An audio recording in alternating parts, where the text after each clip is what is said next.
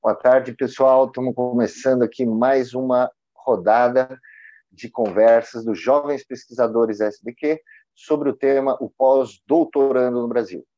Essa é a quinta matéria da série. A gente, para quem não lembra, todas as matérias estão disponíveis no site da SBQ, na página do boletim eletrônico, e as íntegras das conversas estão nas nossas plataformas no Anchor, no Spotify.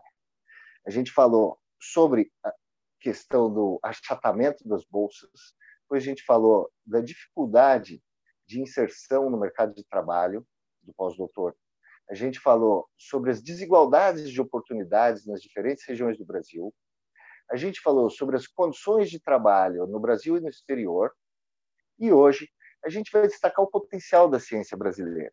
Com todas essas condições adversas, a gente continua fazendo ciência muito boa, a gente tem bons pesquisadores, a gente tem ótimas pesquisas, e onde houver oportunidades, a gente está fazendo boa ciência, seja no Brasil, seja fora do Brasil.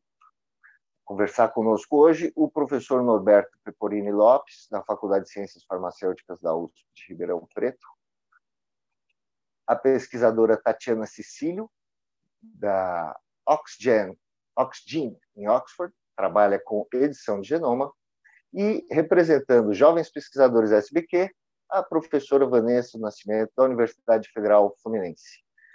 Vanessa, boa tarde, a palavra está contigo. Olá, Mário, boa tarde a todos. Bom, é, primeiro, em nome do comitê né, dos jovens pesquisadores da SBQ, eu gostaria de agradecer mais uma vez, é, a Sociedade Brasileira de Química, por nos dar a oportunidade da gente estar aqui representado e discutindo esses temas tão relevantes né, na nossa recente carreira. É, particularmente, eu gostaria muito de agradecer a oportunidade que o comitê me deu de, de estar aqui representando hoje é, nessa edição do SBQ Quest, né? É, bom, também gostaria de agradecer, em nome dos meus colegas de comitê, os nossos convidados, por terem aceito o convite né, de conversar com a gente.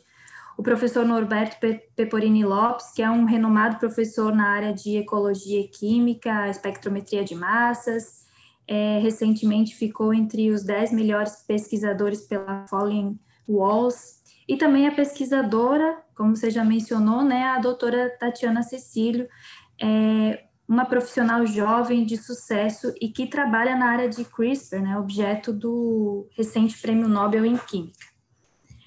É, bom, para introduzir um pouco o, o tema, né, gostaria de, de mencionar algumas questões que vem aparecendo na mídia, né, pelos apresentado pelos influenciadores, né, no último dia 30, é uma carta aberta do astrofísico americano Neil deGrasse Tyson, que ele incentiva muito a ciência brasileira, destaca que a gente vai além do nosso futebol e carnaval, é, a gente tem muita gente talentosa no país, né? e também temos esse talento voltado para a ciência, e onde ele destaca é, Oswaldo Cruz, a, a, nossa engenharia com Santos Dumont, a Embraer, e também algumas é, importantes empresas no, no agronegócio. É, a ideia dessa carta dele, ela vai de acordo né, com um estudo que foi realizado pelo Índice de Inovação Global de 2017, que destaca assim que o Brasil é um celeiro de pesquisa e recursos humanos. É, embora esse mesmo estudo ele mostre que a gente possui grandes obstáculos ainda para a transferência desses conhecimentos, é, como crédito econômico, impacto é, direto na sociedade. É, a gente tem aqui hoje uma, uma pessoa né, que pode falar muito bem sobre isso, sobre esse potencial da ciência brasileira, que é o professor Norberto, é, que esse ano foi destaca, é, recebeu destaque né, entre os 50 pesquisadores mais influentes do mundo em química analítica, já foi capa das revistas mais importantes em química e ganhou diversos é, prêmios internacionais. Professor Norberto, a gente gostaria de ouvir você é, falar para a gente a nossa ciência, a ciência brasileira, ela é, ela é, boa, a gente está formando o, o, nosso pós-doutor é, é bom, de qualidade? Bom, boa tarde a todos. Obrigado, Vanessa, pelas palavras. É um prazer muito grande estar aqui, dividindo isso com vocês, trabalhando com meu amigo Mário.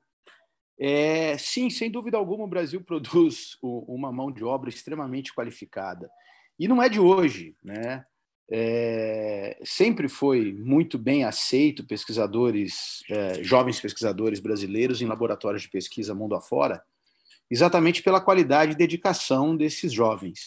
Mas eu acho que, é, sem usar métricas, né, porque isso é bastante comum, o pessoal falar que a publicação brasileira tem crescido significativa, mesmo com redução de, de orçamento, você percebe claramente, quando nós tivemos a pandemia, a resposta rápida que a comunidade científica deu no Brasil.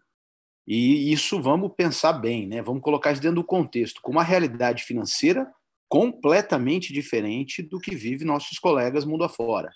E mesmo assim, a gente não foi simples coadjuvante nessa história. Né?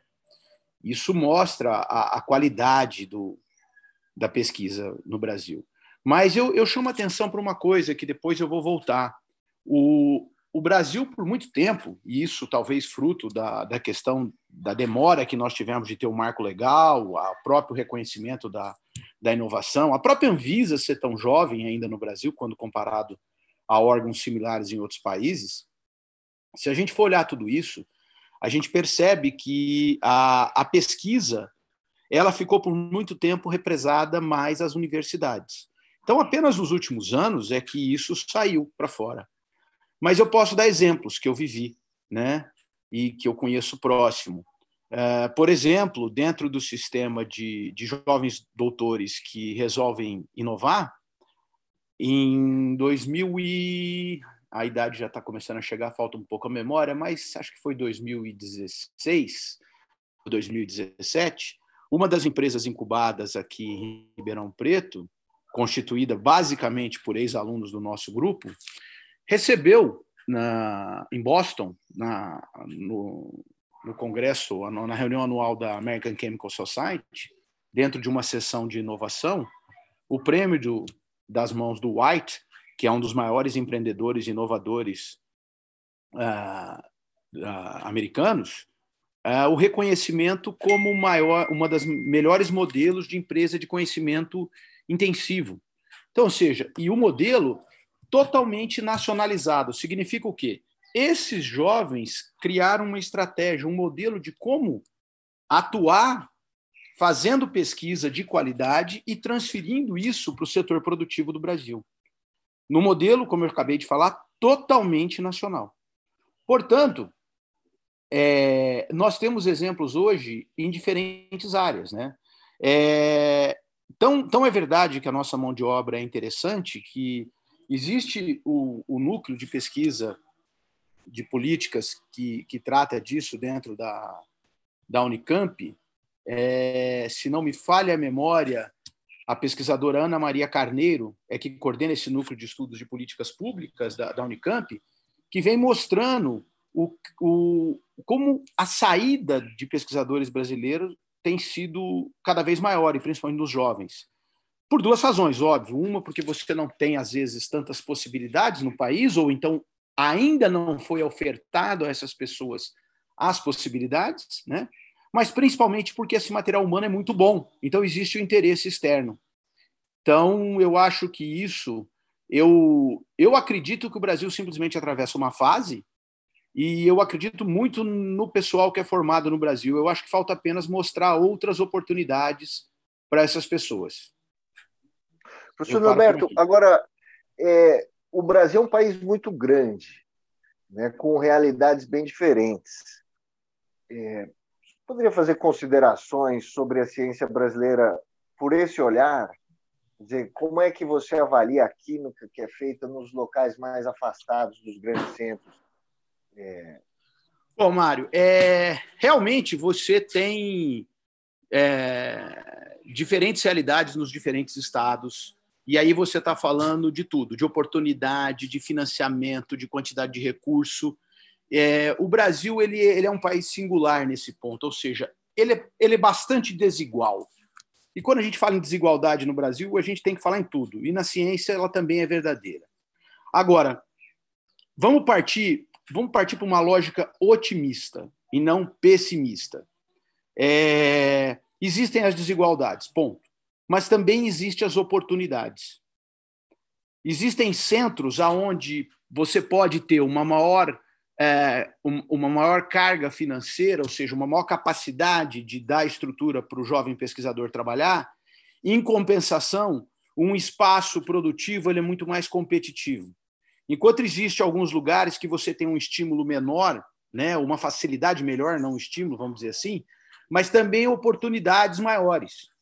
É, eu acho que é muito difícil a gente fazer uma discussão hoje, dentro dessa realidade, de forma única para o país inteiro. Eu acho que você precisa de um olhar bastante detalhado em cada um desses núcleos. E digo mais, eu acho que se nós o fizermos dessa maneira e prepararmos as pessoas para entenderem as realidades locais e o parque produtivo local, nós vamos ter não só um incremento econômico, porque hoje eu não tenho dúvida que esses jovens doutores são uma alternativa, e principalmente pós-pandemia, aonde está se rediscutindo a, a dependência externa tão grande, ou seja, será que vale a pena o país continuar sendo só produtor de commodity? Porque é isso que nós somos, né? Então, é, eu, eu vejo essa desigualdade com, com certa crueldade com alguns colegas, ou seja, não é igual, mas também vejo oportunidades diferentes que devem ser trabalhadas, tá?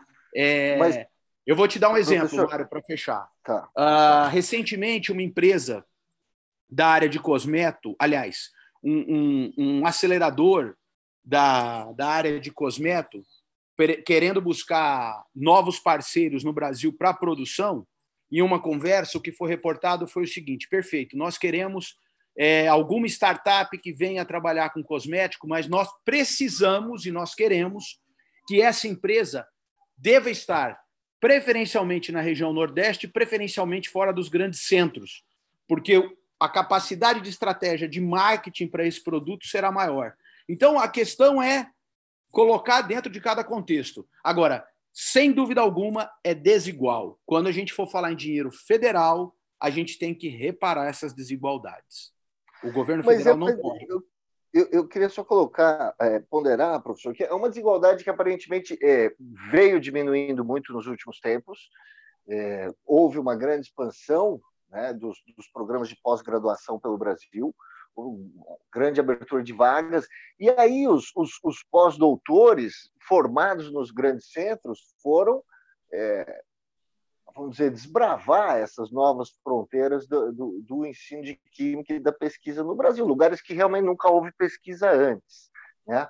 E aí acabam desenvolvendo assim vocações regionais. A gente, a gente fala, conversou aqui nessa série com o pessoal da Universidade do Mato Grosso do Sul, está lá dentro do Pantanal, com aquele potencial todo de pesquisa, fazendo uma série de coisas lá muito importantes que em outros lugares do Brasil eles não estão pesquisando, né? Então, é, queria colocar só isso como reflexão, assim, a, importante, a importância da gente ter o, o pós-doutor navegando também por essas regiões, que são regiões em desenvolvimento da pesquisa no Brasil, não é?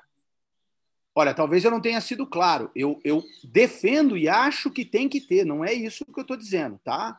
Eu, eu falei, ou pelo menos eu tentei falar exatamente o que você falou, né? da necessidade, e estou querendo dizer algo mais. Eu estou querendo dizer que, se nós mudarmos um pouco o olhar e buscarmos outras estratégias, que existe dentro das capacidades regionais um espaço grande, até mesmo para expansão. Porque existe uma necessidade, por isso que eu usei o termo. Em alguns centros, é, por mais que eles são altamente competitivos, eles estão superlotados, vamos dizer assim. Enquanto que de outros locais nós estamos precisando ter isso, né? E, e acabei de dar um exemplo claro que esses jovens que estão lá agora em uma das regiões que eu não posso fazer propaganda aqui porque é, não seria correto, mas que estão em parceria com uma universidade federal criando uma startup que já nasce com pesquisa, desenvolvimento, contratando jovens doutores, já totalmente focada para o mercado exterior, por exemplo. O que para o Brasil está excelente, porque você não está exportando commodity, você estaria exportando produto acabado. Né? Então, é só uma questão de reflexão. Né? Eu não sou contra, muito pelo contrário, eu acho que tem que expandir cada vez mais. Né? Não acho justo o desequilíbrio, né? e insisto que tem capacidade para outros trabalhos, porque não dá mais para a gente pensar só e graças a Deus, né, fazendo uma brincadeira, é, que é, não vai ser só a universidade. Porque o mundo inteiro, o mundo inteiro forma doutores para atender as universidades e para atender a inovação, a criação, ou a agregação de valor. E é, acho que isso que nós estamos aprendendo, né? A minha geração, por exemplo, é, eu não tinha um professor que pudesse falar que existia ah, todo esse campo de trabalho esse, e, e, fazendo pesquisa. Né? Hoje, eu já falo isso com frequência para os meus alunos, tanto que, se eu pegar dos últimos 10 anos para cá, seguramente muito mais do que a metade dos meus alunos foram para a inovação. Parei aqui. Tá certo, tá certo. Então, inovação é, é um caminho. Ah, os jovens pesquisadores da SBQ eles fizeram um levantamento de alguns números sobre é, que indicam talvez uma fuga de cérebros. Ah, Vanessa, você poderia é, gostaria de comentar esses números? É, então, Mário, a gente pesquisou é, alguns dados né, na literatura com a intenção era de, de quantificar isso que a gente está falando é, relacionado à questão da fuga de cérebros, né? Mas, assim, não há dados oficiais, é, porque os jovens que eles deixam o país, eles fazem sem vínculo com as universidades ou, ou agências de fomento. Existem, até o professor Norberto mencionou, uma professora que está pesquisando sobre sobre isso e, poderá dar um, um, uma luz mais à frente sobre esses, essas estatísticas, né? Mas aí a gente encontrou alguns dados de, de outras fontes que poderiam nos ajudar a elucidar melhor esse, esse problema, né? Que, de acordo com a Receita Federal, é, de 2011 para 2018, o número de brasileiros que registraram a, a sua saída definitiva do país aumentou 184%. É, não tem como você ter uma, uma precisão assim das profissões e formações dessas pessoas que, que deixaram o país, mas acredita-se que muitos jovens pesquisadores eles façam parte dessas estatísticas, né? Porque a gente tem uma alta, alta taxa de subocupação para os graduados, a gente tem um índice de desemprego para os mestres que é de 24% com relação a 14% que é o, o, da população em geral, né?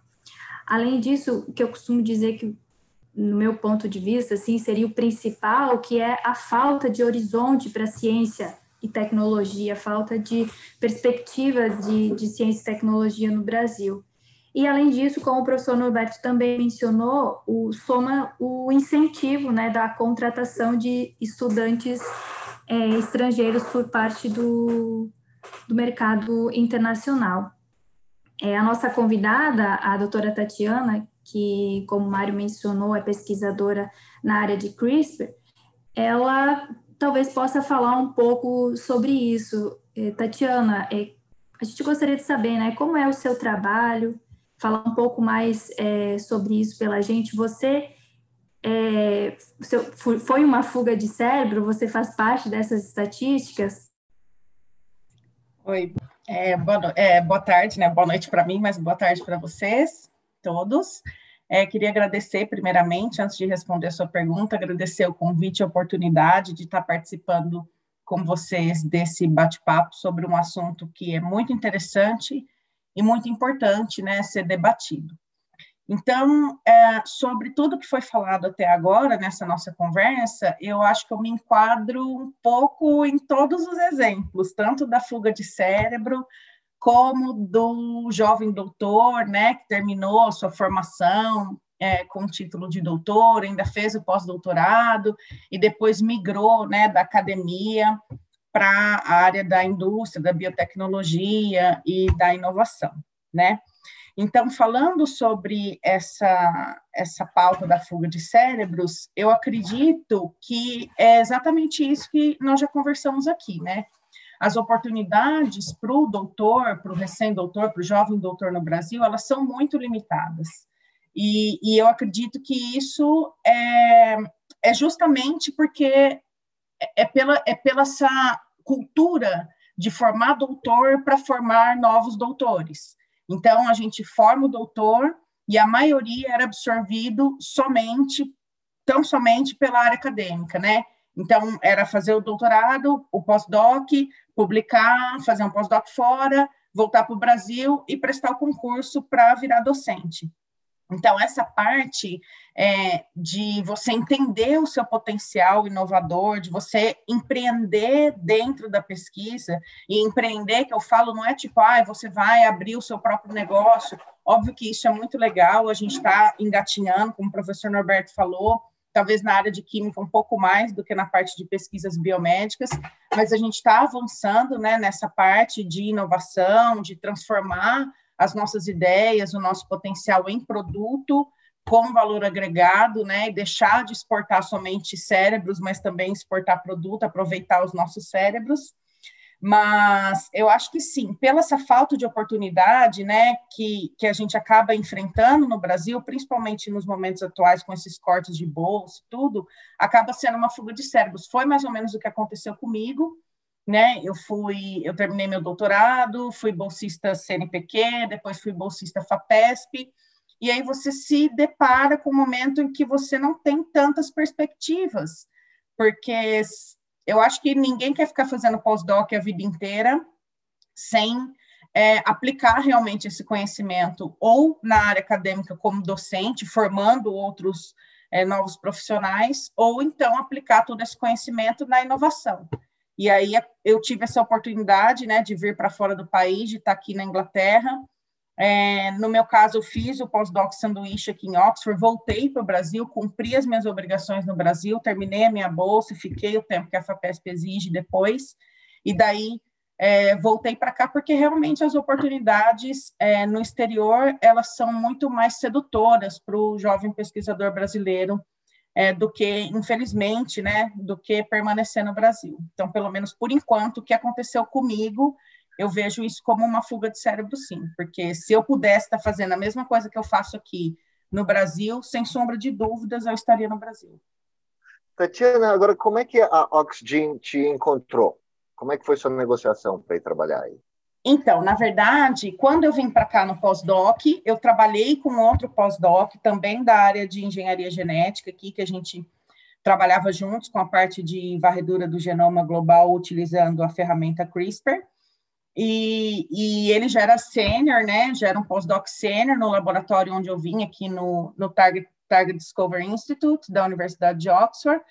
E ele tinha sido já contratado por essa empresa e a gente mantinha contato. Então, quando eu vim para cá, e eu já tinha amadurecido bastante a minha vontade de sair da área acadêmica e, e ir para a parte de indústria, eu conversei com ele e, e eles estavam procurando realmente por um cientista que tivesse experiência é, nessa, nessa metodologia, né, na empresa. Então, foi uma conversa é, bem uh, amistosa, né? A gente já se conhecia, obviamente que eu passei processo de seleção, né? Tem o diretor científico da empresa, né? O nosso CSO que veio conversar comigo, depois uma entrevista final, mas foi a primeira vaga que eu apliquei e eu cheguei aqui dia 9 de julho, dia 7 de agosto eu já estava contratada. Para você ver como que a, a demanda a demanda é grande no exterior, principalmente porque é uma área muito inovadora, ainda tem poucos é, cientistas que são é, que, que, transitam bem nessa área de CRISPR, né? Agora que está tá esse boom é, a respeito dessa tecnologia, então foi foi bem assim tranquilo. Tá certo. Vanessa, é, você terminou o seu, o seu pós-doc, tem o quê? Coisa de uns 4, 5 anos. E aí você, ao contrário de alguns que a gente já entrevistou aqui nas, nos episódios anteriores da série, você conseguiu, você é, encontrou um concurso, teve um concurso, você passou. Vou contar um pouquinho dessa sua trajetória. Você chegou a ter aquela angústia do pós-doc, assim, de que vai acontecer comigo no dia de amanhã? E como é que estão, como é que estão sua, seu, seus planos hoje?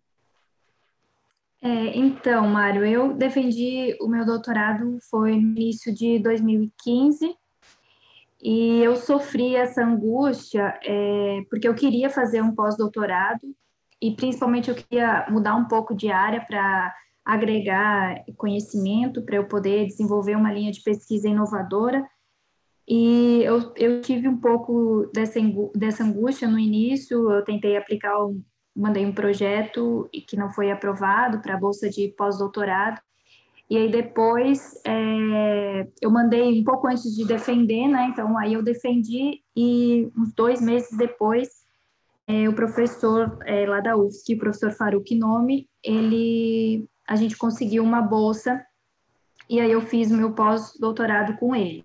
É, em outubro de 2015, mais ou menos, eu fiz o concurso aqui para a UF. Eu acredito, assim, a gente até comenta que é, eu peguei, assim, uma das últimas levas de, de concurso que, que abriram, que abriam com mais frequência, né, nas universidades. E aí eu passei e fui chamada em 2016, né? Hoje, é, como docente, eu já possuo meu grupo de pesquisa, é, o Laboratório Supracelém, onde a gente desenvolve é, trabalhos na área de, de síntese de organocalcogênios e química supramolecular. Né? Ambas as linhas que a gente trabalha, elas também já, já foram temas de prêmio Nobel, é, catálise assimétrica em 2001, a parte de química supramolecular e nanomáquinas, que foi tema do prêmio em, em 2016. E, além disso, a gente recebeu no ano passado um prêmio internacional, que mostra que temos potencial, né, que a, que a ciência brasileira, ela, mesmo dos jovens, né, ela, ela pode competir internacionalmente, né, só que eu acho que a, a gente poderia ser muito mais competitivo, é, trazendo muito mais benefícios para a sociedade, se não fosse é, a falta de financiamento que, que a gente enfrenta, né? Por isso também que jovens pesquisadores, mesmo docentes concursados, eles também acabam deixando seus empregos é, para atuar fora do país, dependendo da proposta, né? Porque é, a fora a gente acaba tendo uma perspectiva melhor para você poder desenvolver é, novas linhas de pesquisa e, e tudo mais, né? É, o país, né, o Brasil, ele no momento, né, não incentiva a produção e nem a absorção desses jovens talentos qualificados. É, os, aí trouxe até mais um dado aqui, né, que, por exemplo, no Brasil, é, a gente tem 700 pesquisadores a cada um milhão de habitantes, enquanto nos Estados Unidos é, possui 3.900. Então, a gente ainda tem muito a, a valorizar para poder dar oportunidade para esses jovens cientista, né? Eu consegui a vaga como docente, mas é, eu sempre comento, né, que não descarto a possibilidade, se, se a situação permanecer assim tão difícil, de buscar novos horizontes é, fora daqui, né? Porque a gente vê colegas assim muito bem sucedidos e, e, felizes, podendo fazer aquilo que brilha os olhos, né, que é a pesquisa que, que a gente faz e a orientação de alunos e tudo mais. Pois é, que situação, né? A gente está verificando com essa conversa que é como se o Brasil estivesse desperdiçando os seus profissionais mais qualificados, em alguns casos. Né? Desperdiçando no sentido, a ciência não perde, porque a ciência não tem fronteira, só vai fazer ciência fora, mas o Brasil perde com isso. E a gente teve até casos que a gente já conversou nos outros episódios de pessoas que por algum tempo chegaram até a, a, abandonar a ciência, sair arrumar um emprego porque não tinha jeito. E aí o cara conseguiu voltar e está nessa, tá no na, na angústia do pós-doutor. Eu queria é, saber, professor Norberto, qual que é o caminho? Que, que, como é que a gente pode sair dessa situação? O que, que a gente pode fazer assim no médio prazo e no curto prazo é, para melhorar as condições dos cientistas? Queria que você desse a sua, a sua visão e depois a Tatiana e a Vanessa comentam também. Bom, eu posso dizer que eu estou, ao mesmo tempo que preocupado com a questão do Brasil, mas eu estou é, esperançoso que a gente vai achar outros caminhos. Né? É, no meu caso, eu acabo de assumir um, um novo desafio na vida dentro do, do Inova USP. Né? Nós estamos criando um, um celeiro focado em jovens doutores, que vai chamar NIDOS. Basicamente, vai ser um sistema de capacitação de, desse pessoal para empreendedorismo, né? Ou seja, você tem vários cursos no Brasil que ensinam a, talvez como criar empresa, como fazer isso, mas a realidade é que o, o nosso doutor do Brasil, de maneira geral, ele não tem um treinamento ainda para específico para entender se o que ele faz dentro do laboratório dele pode chegar no mercado ou não. Ou, como eu tenho discutido com vários colegas, muitas vezes o que ele aprendeu, as técnicas básicas do que ele aprendeu no seu doutorado, são fundamentais para alguns produtos e serviços no mercado nacional que nós somos totalmente carentes. E, e não se sabe valorar isso e se quer mostrar isso para esse jovem pesquisador. Então, é, eu aceitei esse desafio, estou há pouco mais de, de quatro, cinco dias com esse desafio na mão, e estou muito esperançoso, porque eu realmente acho que isso vai ser uma alternativa importante para o país, né? E posso dizer que já tive essa experiência no laboratório por algumas vezes, né? E hoje eu tenho o maior orgulho de ver esses jovens doutores aí, empresários, fazendo tecnologia nacional com base na pesquisa desenvolvida no laboratório de pesquisa ou que eles aprenderam. E por incrível que pareça, eu, eu posso dizer que eu vi doutores e pós-docs que aprenderam técnicas de controle de, por exemplo, de abelhas, né? Indo trabalhar hoje com desenvolvimento de novos produtos na indústria alimentícia, né? Criando um selo, ou seja, isso fruto de um ambiente que existe aqui em Ribeirão Preto que vem tentando criar um modelo desse de, de estimular o empreendedorismo focado no jovem pesquisador e não no aluno de graduação. Então, eu estou muito esperançoso. Eu acho que isso vai ser um novo desafio e eu acho que tem perspectiva para muita gente aí descobrir que tem pesquisa fora da universidade, de qualidade e com chance de impactar uh, no mercado, uh, no setor produtivo. Tatiana, na sua opinião, qual que é o, qual que é o caminho? Olha, eu, vou muito de acordo com isso que o professor Norberto falou. Eu acho que um dos caminhos, com toda certeza, é a gente abrir o horizonte, pensar, né, bem clichê, pensar fora da caixa e saber que a formação que a gente tem dentro do laboratório é, durante o mestrado, doutorado e o pós-doutorado ela não é somente aquele paper que você está produzindo, aquela linha de pesquisa. A formação é muito mais completa, muito mais complexa. E como mesmo o professor falou, às vezes aquela técnica, aquele aprendizado que você teve e que as pessoas até falam, oh, aquele cara é bom, aquele cara ficou bom de histometria, aquele cara é bom de, sei lá, outra técnica, CRISPR, no meu caso.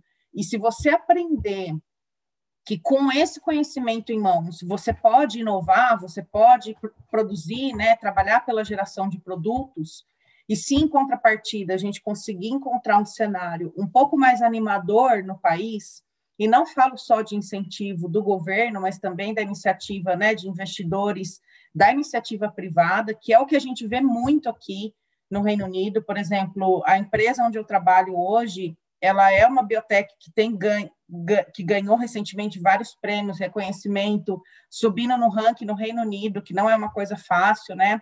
aqui no Triângulo de Ouro, que é Oxford, Londres e Cambridge, é, tem muitas, muitas empresas inovadoras na área de biotecnologia e a gente está despontando.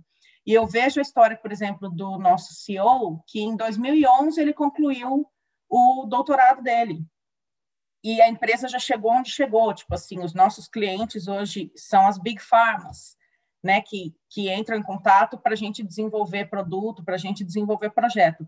Então, assim, é um período de tempo muito curto, de 2011 para cá, para chegar onde a empresa chegou e está chegando, porque o solo é muito fértil. Então, assim, essa conversa entre a universidade e o mercado, né? Essa conversa entre a geração de conhecimento na academia e o empreendedorismo, ela acontece de forma muito rápida, muito saudável, muito ativa. E é uma coisa que eu ainda não consigo ver no Brasil, mas eu também tenho esperança, eu também vejo com bons olhos todas essas iniciativas, como o professor Betão é, é, agora citou, é, dessa iniciativa aí na USP de Ribeirão Preto, e eu acho que o caminho é esse. É óbvio é, que a gente tem que continuar formando doutores para formar doutores e perpetuar a espécie, né? É óbvio que é, existem pessoas que estão tão aí mesmo é para continuar na área acadêmica e, e, se tornar docente, enfim, seguir esse caminho, mas existem outros caminhos e a gente precisa pensar com carinho e com competência nesse tipo de oportunidade. Interessante. Antes de passar para a Vanessa, só queria perguntar, tirar uma dúvida aqui com o professor Norberto. É, o, o, nosso marco de inovação, ele já é o ideal, as condições para a pesquisa migrar entre a universidade, entre a academia e a iniciativa privada, elas estão dadas no Brasil ou é preciso evoluir um pouco mais, professor? Sem dúvida nenhuma, Mário, cada dia precisa evoluir um pouco mais, tá? Mas é, eu vou pensar o seguinte: quando eu era um jovem professor, ah, o Estado de São Paulo teve um programa de estímulo à inovação e cada unidade foi obrigada a ter um docente fazendo um curso sobre patentes, inovação à época. Isso eu estou falando de 20 e poucos anos atrás. É, a diferença que eu vivi e acompanhei nesses últimos 20 anos é muito grande. O que falta agora, eu acho assim, tem que ser melhorado o marco legal, perfeito, vamos trabalhar para melhorar. Mas com o que já existe, tem uma lacuna que precisa ser é, rapidamente preenchida. Porque as pessoas na, na, universidade ainda confundem descoberta com inovação. Isso não é a mesma coisa. Né? E sequer sabem direito o que é o vale da morte de uma transferência de tecnologia e aonde existem os riscos. Então, hoje nós temos que preparar, né, mais até do que melhorar o marco legal, nós temos que melhorar o caminho da ponte que faz a transferência da universidade para o setor produtivo. E ela, normalmente, no mundo inteiro, passa pelos mecanismos de startups. Tá? É, você pode ser, pode ser que o Brasil descubra que ele não tem vocação para isso e que vai por outro caminho. Aí teria que descobrir um caminho só brasileiro. Mas nos países desenvolvidos, onde você tem mais sucesso, é por esse caminho que passa. E os escritórios de inovação das universidades eles vêm melhorando ano a ano, né? E isso é muito bom. As pessoas estão cada vez mais, desculpa, é, é, familiarizada, pavimentando bem esse caminho. Então, óbvio que nós vamos ter que continuar trabalhando para melhoras no marco legal, mas com o que nós temos já é possível fazer muita coisa. E eu acho que esse esse fazer está no momento ah, num, num, numa carência que a gente detecta no país, que é de preparação dessa mão de obra qualificada para começar a mexer nessa linguagem e nessa ação, tá? Que é o que nós vamos tentar fazer aqui com esse programa novo Unidos dentro da USP. Não é Ribeirão Preto, é USP como um todo, né? E espero contar com parceiros de outras outras universidades. Mas tem eu estou muito otimista, muito otimista mesmo. Eu acho que sempre depois de uma grande crise nascem oportunidades. E eu acho que, por mais que a ciência brasileira andou muito arranhada nos últimos anos, né, eu acho que nos últimos meses uma parcela da população percebeu a importância que nós temos para a sociedade de maneira geral e a valoração desses profissionais e dos profissionais ali formados, ganhando credibilidade, vão abrir portas para processos inovativos que eu tenho muita, muita, muito otimismo que vai ser, vai ser um, um novo paradigma para nós.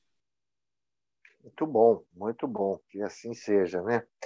E aqui, da parte dos jovens pesquisadores SBQ, a gente segue nesse trabalho de, de divulgação, de divulgação científica, de criação de networking, divulgação de oportunidades para os jovens doutores, não é, Vanessa? Eu, queria saber a sua opinião também sobre o caminho, quer dizer, além do que, o, do que os jovens pesquisadores estão fazendo, é, você enxerga também no empreendedorismo um caminho possível para a ciência brasileira? Ou existe outro também? É, então, é, quando eu sabe, defendi o doutorado, ou no final, né, a gente praticamente não via outra, outro caminho, né? Era, era academia e, e aquilo. Eu, particularmente, eu, era o meu, meu desejo, né? Seguir na, na carreira acadêmica. É, mas eu vejo que isso vem, vem mudando, tá? É, assim, não é uma coisa acelerada, mas a gente percebe que vem mudando, a gente percebe que tem alguns incentivos, né? É, bolsas de, de inovação, até mesmo para estudantes de, de, graduação, a própria SBQ, com o SBQ Acelera, né, que incentivou esse, esse lado da inovação da pesquisa. Mas uma coisa que até eu, é, como pesquisadora, no momento de, de escrever um projeto, de, de poder enxergar a pesquisa que a gente desenvolve por esse viés né, da, da inovação tecnológica, a gente não é treinado para isso, não fomos ensinados a fazer isso. Então, realmente, a gente tem uma dificuldade. Eu acho que essa. E são raros, assim, pelo menos das pessoas que eu conheço, é, os casos né, que, que empreenderam e, e foram bem-sucedidos dentro da, da pesquisa que, que desenvolveram. Então, eu acho que essa é iniciativa que, que o professor Norberto trouxe e uhum. apresentou para a gente, ela é essencial. Eu acho que a gente precisa treinar os nossos é, pós-graduandos também para que eles possam é, enxergar a pesquisa deles dessa maneira também, né? Se decidir que é pela área acadêmica, fazer a, parte da ciência básica, tudo bem, mas a gente também tem que saber enxergar de, de uma outra maneira para que possa a, abrir portas, né? E eu acho que a, a universidade mesmo, né, é, precisa incentivar isso também. Mário, Muito posso bom. só fazer um comentário? Ah, Por favor, professor. É, às vezes eu falo muito rápido, né? Esse, esse centro que nós estamos montando, o nome dele é Nidus, que vem do latim, né? Entre outros significados, como um núcleo de criação, né? E, e a ideia é exatamente fugir do que existe nos treinamentos de empreendedorismo e fazer quase que uma tutoria focada nesse no material humano, ou seja, no doutor. E, Como é que o doutor vai poder se aplicar, professor? Como é que então, o nós vamos abrir agora, eu, dentro da reunião que eu estava participando agora, nós vamos criar uma figura dentro da USP para que ele possa transitar, que vai ser uma residência em inovação. Ainda estamos em discussão, né? Lógico que eu dependo da aprovação dos colegiados superiores, mas ou um pós-doutorado em inovação. E aí ele vai poder ter um, um, uma ligação formal, aonde inclusive ele vai poder, é, dentro dessa residência, criar um projeto de valoração de tecnologia para ele. Tá? Uhum. E isso, no final, você consegue, ou pretende se mostrar para o cara se que caminho seguir. Ontem mesmo eu tive uma reunião com, com dois colegas do setor produtivo que foram tiveram altos cargos de inovação no setor farmacêutico e que trabalham hoje para grandes empresas tentando exatamente buscar profissionais, doutores ou pós-doutores que já tenham uma visão do que é empreender, ou seja, o que é a pesquisa com viés na inovação e não na publicação, para contratar, né? E uma das coisas que eles me reportaram é que eles têm dificuldade para contratar esse pessoal para achar, exatamente porque ainda esse material humano precisa ser lapidado. Então, eu já tentei amarrá-los para vir trabalhar conosco para ver se a gente consegue é, preparar melhor esse material humano. Eu acredito que assim que isso começar a funcionar, isso vai ser replicado em outros modelos e cada um vai criar o seu modelo. Óbvio, de longe o nosso não deve ser o melhor, né? principalmente porque é um dos primeiros, então vai ter falhas para ser corrigido durante o processo. Mas eu estou muito otimista que o vai ser uma, uma alternativa importante para esses jovens doutores do Brasil. É muito confortante, professor, saber que o senhor está otimista e saber que o senhor continua é, trabalhando incansavelmente pela ciência brasileira com esse novo desafio. É, Para quem não sabe, o professor Norberto, até pouco tempo atrás, era o presidente da Sociedade Brasileira de Química e ele tem uma atividade intensa no núcleo de pesquisa em produtos naturais sintéticos da USP de Ribeirão Preto. Ele tem várias linhas de pesquisa que ele conduz e muita gente que orienta e tal. Então, é muito confortante mesmo, professor, saber que tem mais uma frente que o senhor está abrindo, viu? Queria concluir essa conversa com uma última mensagem de cada um. Vou começar com a Tatiana. Ah, sim. Não, eu acho que foi muito produtivo. É, agradeço mais uma vez a oportunidade. Acredito que a participação do professor Norberto, com todo esse know-how, todo esse envolvimento e a experiência né, acumulada nos anos de docência e também nessa parte de ver os alunos né, migrando da área acadêmica para a área de inovação, é muito legal. Então, eu acho que o, o meu ponto aqui é é falar né, para os jovens doutores que talvez estejam naquele período de medo, de angústia, de final de doutorado ou final do primeiro pós-doutorado, não consegue bolsa, é, dizer que existe né, outras oportunidades, que não precisa ter medo, que a gente encontra. É, mais uma vez, eu gosto de frisar isso, porque eu passei por isso recentemente, vejo que muitos colegas falam, ah, mas nossa, eu acho que eu não tenho capacidade, eu acho que eu não consigo, porque eu fiquei muito restrita na área acadêmica. E, de novo, eu acho que a gente é muito bem formado em outras é, soft skills, né, que a gente chama, é, em, outros, em, em, outros expertises que talvez não estejam diretamente é, relacionados com o seu dia a dia, mas que com certeza nos formam como bons profissionais. E eu acho que essas iniciativas, né, de fazer esse, essa intermediação entre a descoberta e a inovação, por meio das agências de inovação, por meio dos parques tecnológicos, eu acho que é o caminho que o Brasil vai, vai assim como nos outros lugares do mundo onde já foi bem sucedido, que o pesquisador brasileiro precisa começar a olhar, precisa sim se é, é, é, está melhor preparado né, para transitar entre, entre esses dois mundos, né, entre a academia e a indústria, mas eu, sem dúvida, também fico otimista, vejo com bons olhos e pela minha experiência pessoal, é, mesmo eu não sendo empreendedora, mas assim, por ter deixado de trabalhar por paper e começar a trabalhar por produtos inovadores, e, e eu acho que isso é possível e é bem gratificante também. A gente pode continuar fazendo como a Vanessa disse, o que os olhos brilham, né, que é fazer a nossa pesquisa, os nossos experimentos, mas transformar isso em produto, em valor, é, e principalmente se isso puder ser feito no nosso país, é, tudo de bom. Doutora Tatiana Cecílio, pesquisadora da Oxgen, muito obrigado, viu, por participar dessa conversa. O senhor Norberto, sua mensagem final? Bom, eu queria agradecer vocês a possibilidade de estar aqui mais uma vez, parabenizar os meninos da SBQ Jovem, que estão fazendo um trabalho muito bonito para a SBQ, parabenizar também você, Mário, que conduz isso com bastante dedicação, eu conheço o tanto que você se envolve com as atividades da SBQ, e ao Romeu, que está aí tocando a nossa presidência, né? eu estou muito contente de ver a SBQ só crescendo. Para o pessoal que está vindo, eu só queria dizer o seguinte: não é porque está numa empresa, não significa que você não é empreendedor. Eu vou ter que discordar de você, minha querida.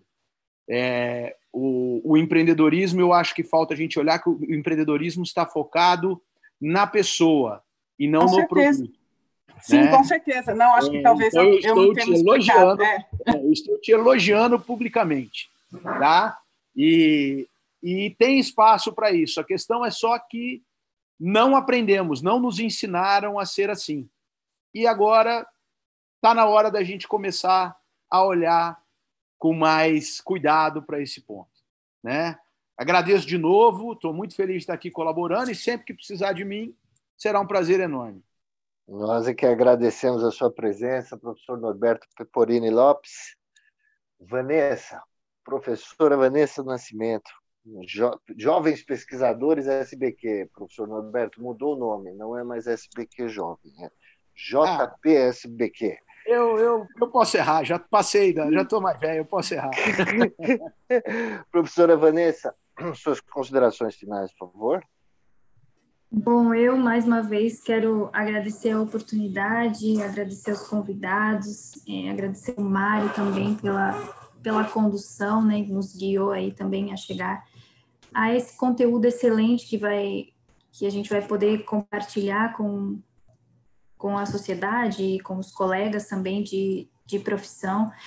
Foi extremamente enriquecedor conversar com, com a Tatiana e ver né, o mundo um pouco como, como funciona, como ela chegou, a trajetória dela, é até mesmo para a gente poder é, também orientar os nossos alunos né, que, que passam por essas angústias também.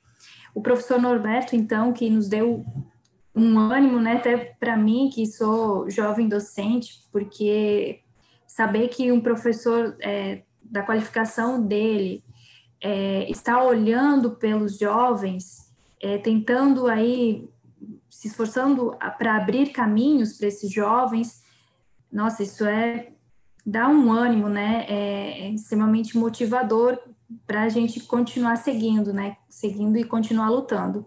É, eu espero que essa edição, né, do, do SB Quest possa lançar luz sobre a causa, né? Que, que a gente possa fazer o que a gente gosta e o que a gente sabe fazer muito bem, porque é, como foi falado, né, nossa ciência e os nossa, nossa formação ela é de qualidade, né, sobre pesquisa, inovação, é, que a gente tem incentivo, reconhecimento pela sociedade e pelos governantes, porque a gente ama o nosso país, né, e a gente quer ver ele no cenário de ponta internacional. É para isso que a gente luta aí no dia a dia. No mais, para quem está ouvindo, eu gostaria de falar que nós somos né, o Comitê de Jovens Pesquisadores da SBQ. A gente está ativo aí nas nossas redes sociais. E se você, jovem pesquisador que anseia fazer a diferença, entre em contato conosco, porque a gente acredita muito na, na frase, né, que juntos somos mais fortes. Meu muito obrigada. Muito obrigado a todos e até a próxima.